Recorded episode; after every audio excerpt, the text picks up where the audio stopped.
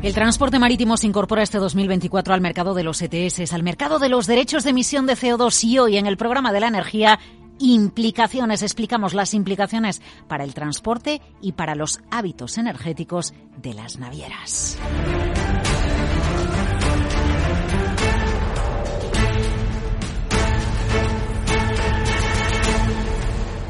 El programa de la energía con Laura Blanco.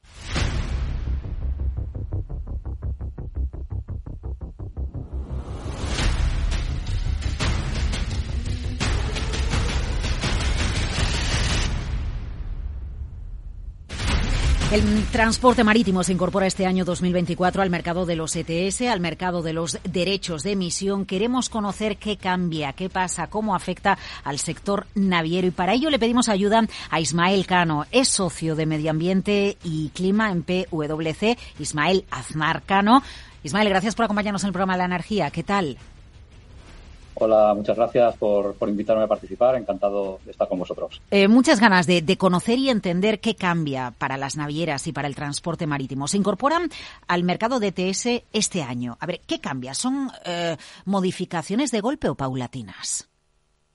Bueno, vamos a ver. Eh, la, incorporación del, sector marítimo al, régimen de comercio de derechos de emisión, o, ETS, ¿no? por las siglas en, inglés, Emissions Trading System, es algo que se viene gestando ya desde, desde años atrás eh, el sector marítimo ya está sujeto a unas obligaciones de informar de sus emisiones de gases de efecto invernadero, un mecanismo que se conoce como MRV, un mecanismo de seguimiento, reporte, información de, las emisiones. La novedad es que a partir de 2024 entra plenamente en este régimen de comercio de derechos de emisiones que le va a suponer eh, la obligación de cada año entregar tantos derechos de emisión como emisiones eh, generó en el, en el ejercicio anterior. Y eso al final supone un coste, es lo que se conoce como un precio de carbono, ¿no? Un precio por cada tonelada de CO2 emitida que lo que pretende es eh, desincentivar las emisiones de gases de efecto invernadero o, desde otro punto de vista, incentivar medidas que reduzcan esas emisiones. Medidas de eficiencia energética, de, incorporación de combustibles sostenibles, en definitiva, medidas que contribuyan a mitigar eh, el impacto del, cambio climático. Claro, eh, porque el sector naviero es uno de los sectores que contribuye a las emisiones de, CO2, es crucial para el, transporte marítimo, para el comercio mundial, para la economía. Venimos de otros sectores que ya se han ido incorporando, la siderurgia, el cemento, la cerámica, el papel, el refino, y es un paso más que se está dando en el proceso de descarbonización. Efectivamente, el, régimen de comercio de derechos de emisión eh, arrancó en la Unión Europea hace ya, hace ya unos años. En 2005 eh, comienza con una fase piloto, de 2005 a 2007, desde 2008 ya plenamente operativo, digamos, con, reglas, con una continuidad en la, compra-venta de derechos que, se extiende hasta, hasta hoy. Eh, y comenzó eh, siendo de aplicación para sectores industriales, para la industria pesada, digamos, para la gran industria, la siderurgia, el cemento, el papel, el vidrio, la cerámica, eh, y posteriormente, a partir de una directiva de 2008, se incorporó también la aviación, que es otro sector que, ya está sujeto al régimen de comercio de derechos de emisión, si bien actualmente eh, únicamente los eh, vuelos intraeuropeos. junto con la industria se incorporó también, he olvidaba decirlo, y muy, relevante, toda la generación de energía eléctrica, evidentemente la generación de energía eléctrica que supone emisiones de gases de efecto invernadero, la, generación de energía eléctrica a través de combustibles fósiles, centrales de carbón, ciclos combinados de gas natural. Todos estos sectores eh, cuentan ya con ese precio de carbono. Ese precio de carbono, ese, ese coste eh, por emitir, ha tenido ya impactos. Eh, el precio del derecho de emisión ha ido evolucionando con los años, pero en los últimos años han alcanzado valores por encima de los, de los 80 euros por tonelada y eso ha tenido consecuencias en términos de incentivar la adopción de medidas de reducción de emisiones y no es ajeno a ello el, el, cambio en el mix de generación de energía eléctrica en, España, por ejemplo. ¿no? Cuando hablamos del mercado de los ETS, bueno, en algunos casos se han asignado derechos gratuitos, no sé si, el caso, si es el caso del transporte marítimo, derechos de emisión, pero claro, luego se puede ir al mercado y comprar eh, lo que necesito, vender, eh, y, y, esa compra es lo que me lleva a mí a pagar o pago directamente. A ver, para entender exactamente cómo funciona este mercado. Sí, hay distintas reglas de asignación de derechos de, de emisión, ¿no? Y dependiendo de los sectores, en algunos casos el régimen de comercio de derechos de emisión mantiene la posibilidad de recibir asignación eh, gratuita. En otros casos, directamente los determinados sectores tienen que ir directamente a, adquirirlos en el mercado o en subastas de, derechos de, emisión. Eh, actualmente, por ejemplo, la generación de energía eléctrica eh, no, recibe asignación gratuita, tiene que acudir al, mercado o a las subastas de derechos de emisión para adquirir los, los derechos. Eh, en los sectores industriales, por una política de, digamos, por la necesidad de proteger a la industria frente a lo que se conoce como fugas de carbono, la posibilidad de que se deslocalice la producción y con ello se produzcan emisiones fuera de nuestras fronteras, recibe una parte de asignación gratuita. El sector de la aviación eh, también ha venido recibiendo una parte de asignación eh, gratuita, pero con las últimas reformas esto también eh, va a desaparecer. El sector de la aviación va a tener que acudir directamente a las subastas o al mercado. En el caso del, sector marítimo, yo creo que hay que tener en cuenta dos aspectos importantes en, este sentido. por un lado, que va a tener que responder de todas sus emisiones, y estoy haciendo un poco la comparación con el sector aéreo porque presenta similitudes, ¿no? en cuanto al enfoque que, adopta la normativa. Pero en el caso del sector marítimo, eh, a diferencia del sector eh, aéreo, que como decía, engloba únicamente los vuelos intraeuropeos, en el sector marítimo se va a responder de todas las emisiones eh, de, trayectos dentro de la Unión Europea, entre puertos de la Unión Europea, y el 50% de las emisiones en trayectos a y desde terceros países. Por tanto, el, enfoque es, mayor, el ámbito de aplicación es mayor que en el caso del transporte aéreo y además, desde el primer momento, eh, no se recibe eh, asignación gratuita, a diferencia también de lo que ocurría con el ah. sector aéreo. Por tanto, va a tener, el sector marítimo va a tener que acudir al mercado desde el primer momento. Eso sí, eh, y, volviendo quizá a la primera pregunta, ¿no? Hay, hay una, aquí hay una fase de transición de modo que durante los primeros años no va a tener que entregar derechos por la totalidad de las emisiones. En 2024 únicamente el 40%, respecto a 2025 el 70% de las emisiones y ya en 2026 el 100%. De alguna manera, eh, digamos que se apuesta por un elevado grado de ambición con, con eh, la previsión de que no reciba asignación gratuita, pero se trata de paliar eh, esta, esta medida ambiciosa con una introducción paulatina de la obligación de responder por la totalidad de las, de las emisiones de las que serían Sí, porque entendemos además que la industria se, tiene que ir adaptando. Vamos a poner un ejemplo cuando usted decía, bueno, si es extracomunitario el 50%, tiene que responder por el 50% de las emisiones. El ejemplo claro sería un barco que venga de China y el destino sea Algeciras, Alicante, Rotterdam. Eh, la parte del trayecto eh, entiendo, hasta que entra en aguas europeas, tendría que computarla al 50% de las emisiones, por lo tanto. Sí, digamos que del total del trayecto, pongamos, efectivamente un, trayecto desde, China a Europa, ¿no? Desde China a Algeciras, como, como, como señalabas.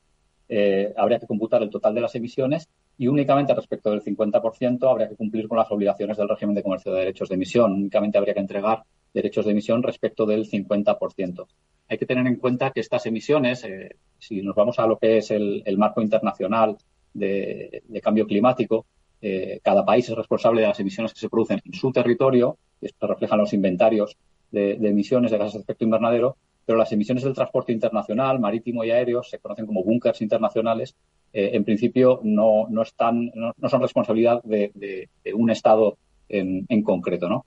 El paso que da la Unión Europea, es decir, bueno, si vamos a, con el Acuerdo de París, tenemos que ir a un horizonte de descarbonización total de la economía eh, a mediados de siglo, en 2050, eh, yo por lo menos me voy a hacer responsable, en el caso de, las, de los trayectos internacionales, me voy a hacer responsable del 50% con la expectativa, eh, digamos, de que eh, el, otro país, el país con el cual se produce la conexión marítima, en algún momento se haga responsable del, otro 50%, porque si no tomamos medidas sobre esas emisiones, finalmente no conseguiremos reducirlas y no, no conseguiremos la neutralidad climática a la que, a la que aspiramos. ¿no? Por tanto, digamos, eh, la Unión Europea, aparte del, del, enfoque de, bueno, yo me hago cargo de mi parte de responsabilidad respecto de esos, de esos trayectos. Y efectivamente se cubre el, el 50%. Eh, una cosa más, eh, Ismael, se está adaptando a la industria. Entiendo, la verdad es que no sé lo que contamina o las emisiones de, de, un barco con combustible tradicional fósil que, que navega desde Shanghai hasta, hasta el Mediterráneo. Eh, pero entiendo que la industria ya se, ya, se está adaptando. Efectivamente, la, industria se está adaptando eh, a, las medidas que se están adaptando para la mitigación del, cambio climático, porque también es una cuestión de eficiencia. tengamos en cuenta que en última instancia se trata de reducir emisiones muchas veces va asociado a reducir también consumo de, combustible, ¿no? Y, de alguna manera la industria, en parte, debería ser pues, la primera interesada en, reducir esas emisiones y, ganar en, eficiencia. muchas navieras están ya apostando por, medidas de mitigación del cambio climático, eh, medidas que pueden ser, eh, digamos, eh, más orientadas a, la eficiencia, a, digamos, flotas, renovar flotas que sean más eficientes y consuman menos combustible, introducción también de combustibles alternativos y la, digamos, las expectativas están puestas en el, paso de los combustibles fósiles a combustibles sostenibles, combustibles sostenibles que, en buena medida pueden partir también de, del hidrógeno, ¿no? Eh, se está trabajando en proyectos, por ejemplo, para eh, producción de amoníaco, de amoníaco verde, eh, que pueda ser empleado como, combustible para, el sector marítimo. Hay grandes navieras que tienen importantes proyectos, incluido en algún caso han planteado la posibilidad de desarrollar proyectos muy ambiciosos en, España, porque España tiene gran potencial de producción de hidrógeno renovable y eso facilitaría la, producción de este tipo de combustible. Por tanto, también hay, por ese lado, una serie de oportunidades económicas asociadas al desarrollo de estos nuevos combustibles. Transición energética en foco, la industria naviera con cambios en este 2024 que explicamos con la ayuda de Ismael Aznar Cano, socio de Medio Ambiente y Clima en PwC. Y enseguida vamos a hablar de esos eh, combustibles, de esas alternativas energéticas que tienen las navieras para dejar de emitir CO2 en sus trayectos. Don Ismael, gracias. Muchas gracias, encantado, un placer.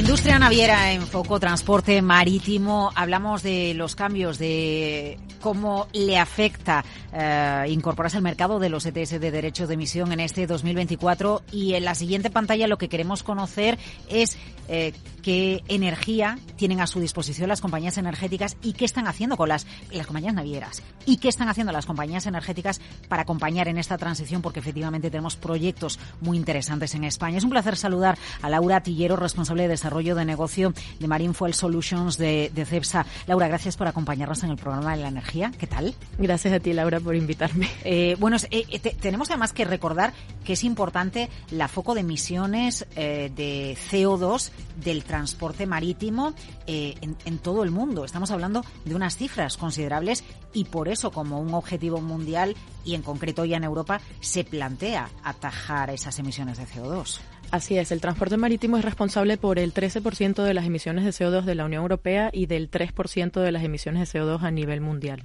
Así que es algo súper importante descarbonizar esta industria pesada. Una industria pesada que, se incorpora al mercado de los ETS, lo va a hacer eh, de manera paulatina, pero en definitiva de lo que estamos hablando es de em, desincentivar eh, o incentivar la transición energética, desincentivar el uso de combustibles fósiles que emiten CO2 e incentivar la transición energética. Sí, eh, la Unión Europea y la Organización Marítima Internacional han entendido esta necesidad que viene de los consumidores de descarbonizar la industria marítima y han creado paquetes normativos que, que lleven a la industria en ese camino de descarbonización y la industria, tanto las navieras como las empresas energéticas como CEPSA, estamos creando alternativas que permitan a la industria descarbonizarse por em, eh, medidas de eficiencia energética o por la creación de nuevos combustibles alternativos que reduzcan las emisiones de CO2. Eh, claro, entiendo que la eficiencia energética va encaminada, por ejemplo, al diseño de los buques, pero hay algo más, es decir, igual que en casa nosotros tenemos ya buenas prácticas para optimizar el uso de la energía, para no eh, gastar la energía o consumir la energía que no necesitamos. Entiendo que en, el transporte también se pueden aplicar ese tipo de prácticas. Sí, hay muchísimas medidas de, reducción de consumo de combustibles marinos y de aplicar, eh, por ejemplo, recubrimientos a los cascos de los buques que hagan que los buques sean más eficientes. Vale. En el caso de los combustibles, a ver, ¿de qué estamos hablando? ¿En qué se está trabajando? ¿En qué están trabajando ustedes en CEPSA? ¿Cuál es el combustible renovable cuando hablamos del transporte marítimo? Porque lo primero que pensamos, lo primero que pensamos es en el hidrógeno verde. Pues a día de hoy eh, la principal alternativa eh, son los biocombustibles de segunda generación que se producen a partir de residuos orgánicos que no compiten con la alimentación que pueden llegar a reducir hasta en un 90% las emisiones de CO2 con respecto a los combustibles convencionales. Estos combustibles de mm, origen renovable se pueden mezclar con combustibles convencionales eh, en muchísimas medidas, entre un 24%, que es lo que está apuntando la industria de forma estándar, o hasta en un 90 o 100%. Vale, ¿qué pasa entonces con el hidrógeno verde? Porque a mí me viene a la cabeza cuando pienso eh, en la industria energética y todos los proyectos que se están desarrollando, por ejemplo, en Andalucía y mirando a los Países Bajos. Totalmente. El, este, estos combustibles, biocombustibles de segunda generación, son la alternativa a día de hoy, pero se están haciendo muchísimos esfuerzos para desarrollar la oferta de metanol verde de metanol de origen renovable eh, fabricado con hidrógeno verde. CEPSA con su posición estratégica en Andalucía, está en una situación genial para uh, fabricar metanol verde. Por eso hemos creado un acuerdo con, con MERS, con C2X, eh, para crear esta planta que será la mayor de Europa en la fabricación de metanol verde.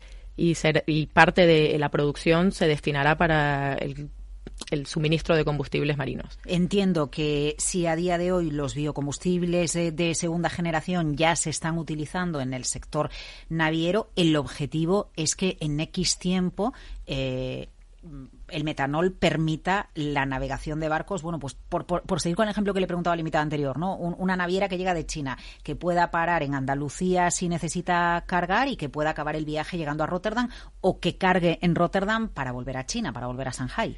Sí. Eh, el metanol verde ya se puede utilizar, ya hay barcos que están navegando con metanol verde. Nuestra intención es que nuestra planta esté lista entre 2027 y 2028 y hemos creado un acuerdo eh, con el puerto de Rotterdam para crear un corredor de hidrógeno verde desde Andalucía hasta Rotterdam, de modo que los barcos que vengan de China puedan repostar en, en el sur de España y seguir hasta Rotterdam, por ejemplo. En el caso de las ventajas, entiendo, del metanol derivado del hidrógeno verde, es el sol que tenemos en España, que eso es lo que permite el sol y el viento de Andalucía, renovables, ¿no? generan energía renovable que, se utilizaría para generar hidrógeno de origen renovable, que a su vez se utiliza para la fabricación de metanol verde. Eh, ¿Necesitan las navieras tener eh, barcos adaptados a estos nuevos combustibles renovables? Los motores tienen que ser capaces de quemar el metanol verde, sí. Vale, entiendo entonces que la industria eh, de los astilleros por un lado, navieras por otro y compañías energéticas por otro están evolucionando. Estamos en, plena transición y quizás dentro de 10 años hablemos de una flota naviera de transporte marítimo completamente diferente a la foto que nos podemos hacer ahora. Muchísimo. Eh, es muy interesante trabajar en la industria marítima en este tiempo porque estamos viendo cambios en los motores, principalmente en la parte que, con respecto a los barcos es sobre los motores. Los motores están cambiando para poder quemar metanol y amoníaco verde y las empresas como CEPSA, las empresas energéticas, nos estamos preparando para tener esta oferta disponible. Eh, la duda que me queda es, em, cuando hablamos de la llegada de la industria naviera al mercado de derechos de emisión, estamos hablando de desincentivar la contaminación porque hay que pagar por ello o de incentivar la transición energética. Aquí la clave es el equilibrio, en qué punto el coste de todos los combustibles renovables es más elevado que los combustibles fósiles tradicionales, ¿no? Y cuánto nos dura todo este trayecto, todo este viaje de dónde pago, pago por contaminar o, me merece la pena pagar en, en, el camino de la transición energética. El regulador va, ha hecho que la industria marítima tenga que descarbonizar en algún momento. O sea, a largo plazo no va a ser una opción no descarbonizar porque tanto la Unión Europea como la Organización Marítima Internacional están apuntando a, estos objetivos tan ambiciosos de descarbonización.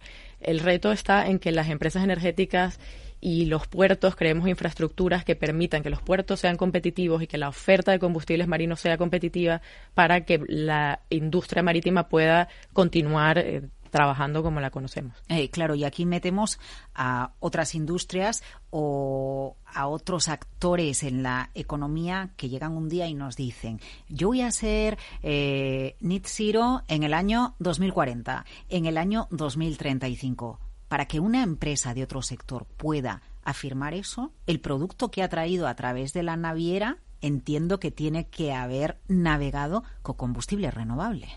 Sí, y pagando sus derechos de emisión y, haciendo un viaje eh, de cero emisiones. Ya hay navieras que ofrecen este servicio. De hecho, hemos suministrado eh, este verano en la operación de paso del estrecho hemos suministrado a los buques ferries de Naviera Armas Transmediterránea con combustibles de origen renovable, de modo que los viajes que hicieron los pasajeros en ferry para cruzar el estrecho eh, eran viajes sostenibles. Vale, ya se están haciendo entonces trayectos de punto a punto 100% sostenibles. Sí. ¿Y cuándo tendremos todos los viajes 100% sostenibles? Ahí ya sí que nos vamos al año 2050, entiendo, ¿no? De manera global en el mundo, ¿eh? Me refiero. Un poco más lejano, pero yo creo que lo veremos. Ya. ¿Qué es lo más difícil en todo este proceso de, de, transición? La investigación que hay que hacer con los combustibles, la inversión que necesita la industria naviera. ¿Cuál es el reto que tenemos en el corto plazo por delante? En ese cambio que usted dice, que es apasionante conocer la industria naviera por dentro, pero el reto es escalar la oferta de los buques, de los eh, combustibles sostenibles, los combustibles verdes, porque la oferta a día de hoy puede estar, está, pero hay distintas industrias por ejemplo, el amoníaco, que no lo hemos mencionado, es una opción un poco más a largo plazo. Hay distintas, distintas industrias que utilizan amoníaco. Entonces, eh, el reto real está en cómo escalamos la oferta de amoníaco para que satisfaga tanto las industrias de fertilizantes, que lo utilizan a día de hoy, como la industria naviera. Es decir, producir muchísimo. Producir muchísimo. Por eso CEPSA está invirtiendo en plantas de hidrógeno verde que permitan fabricar amoníaco verde y metanol verde y escalar esta oferta. Bueno, y casi la industria de fertilizantes, hoy no hablamos de ella, hablamos de la naviera, pero efectivamente eh, también está en ese proceso de descarbonización, consigan ir cumpliendo los hitos que a su vez está marcando el regulador. Laura Tillero, responsable de desarrollo y negocio de Marine Fuel Solutions de CEPSA, gracias por acompañarnos al programa de la energía. A ti, Laura. Hacia un futuro más verde.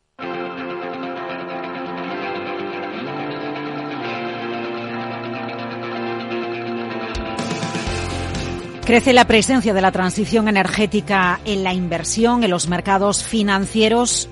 El Fondo Banco Eficiencia Energética se ha colocado entre los más rentables de su categoría en el ejercicio 2023 y le hemos pedido a su gestor, al gestor del fondo Javier Barrado, que nos acompañe en el programa de la energía. Don Javier, ¿qué tal está? Bienvenido. Muchísimas gracias. Nada, todo muy bien. Bankinter Eficiencia Energética, ¿cuál es la filosofía de este fondo que arroja en 2023 una rentabilidad superior al 24%?